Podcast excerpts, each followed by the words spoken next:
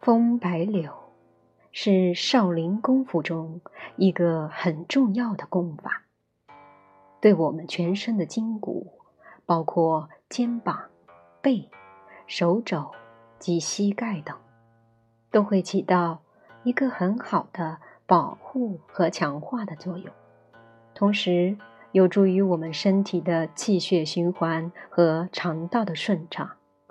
今天。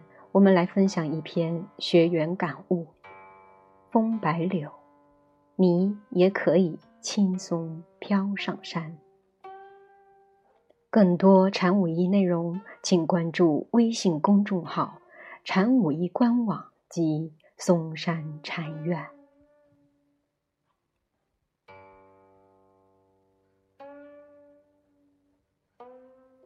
我很久以前。就有意识地放弃了登山活动。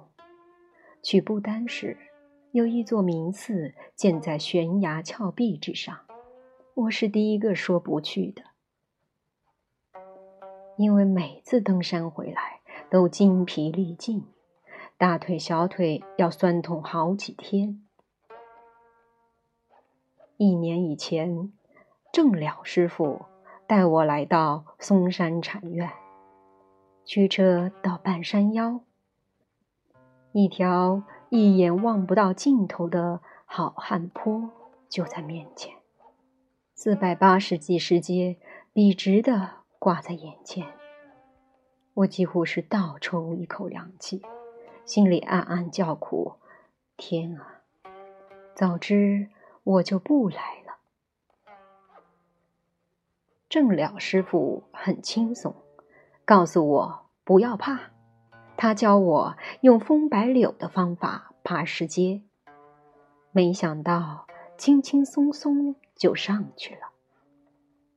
接下来还有一道又一道的天梯，几乎没有平坦的路，一共一千八百多级石阶，与大家说说笑笑，摇摇摆摆，我竟然神清气爽地上去了。在山上待了半天，就下山了。我一身轻松，没有脚软，还可以开两小时车回郑州。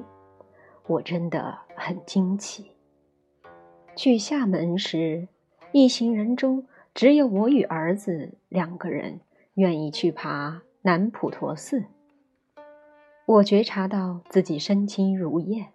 一小时上下毫不费劲，我对爬山的恐惧消失了，反而变成一种享受。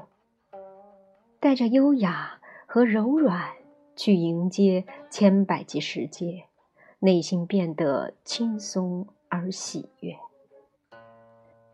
可谓风吹杨柳上台阶，神清气爽心欢喜。擦肩相遇百世缘，感恩礼敬皆是佛。我对这个神奇的风白柳充满期待。为了更深入的学习，国庆前夕，我终于又来到了嵩山禅院。好汉坡一路洒满光影。斑驳如跳跃的音符，一眼望去，心中有无比的喜悦。这是多大的改变！我以前可是望梯生畏呀。一路上都是世界，或陡峭，或蜿蜒。嵩山这一段山路号称颠倒乾坤。因为地壳运动把地底的石英岩垂直推成悬崖峭壁，只有唯一一条石阶上山，所有的物品都要靠人背上去。我背着行囊，一步一摇爬上好汉坡，登天梯，在每一步中觉察。观察自己的呼吸，或者在一棵苍劲的大树下停一会儿，感受与树与山一起呼吸，真是美妙的享受。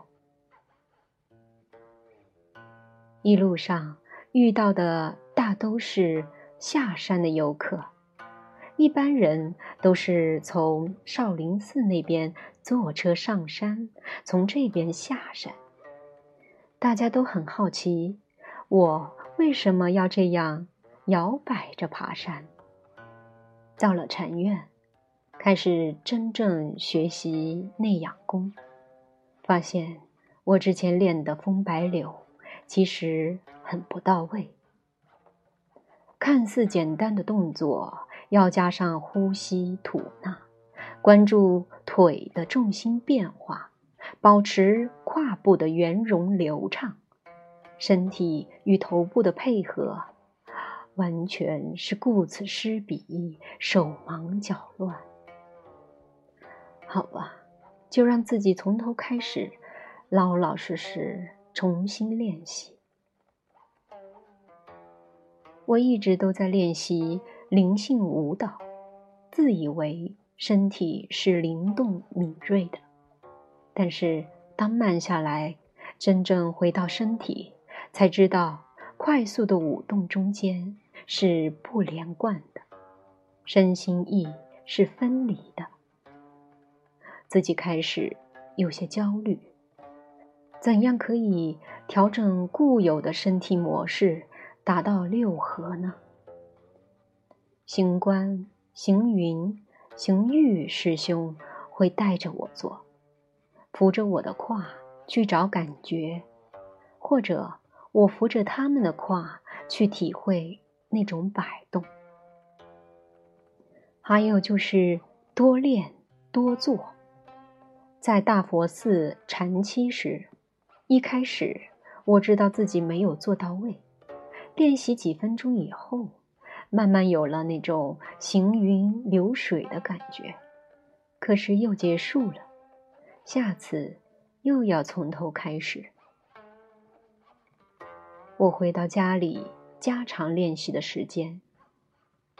终于在一个早上，我突然体会到一股力量从脚底升起，到达丹田，推动腰胯，带动肩膀、头部，全身摇动。两只手满满的气感，根本不用费力。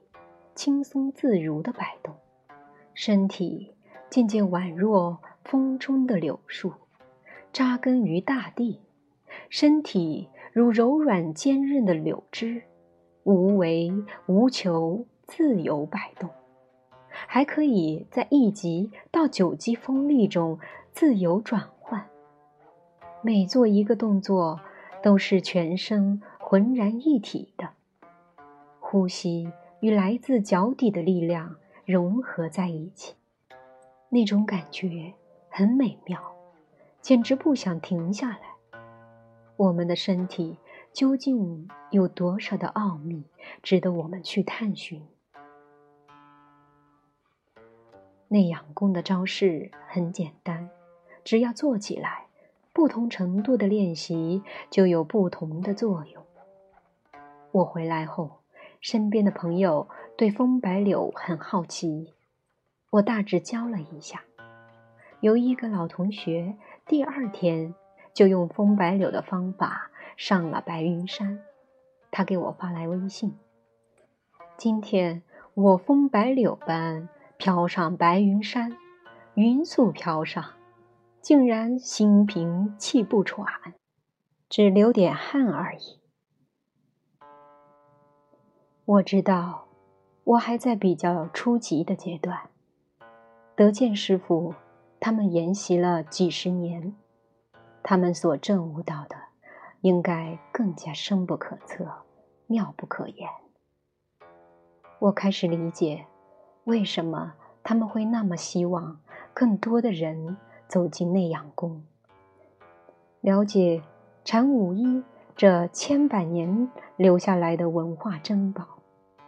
因为它化繁入简，通过身体的练习，真的可以帮助更多的人身心合一，离苦得乐。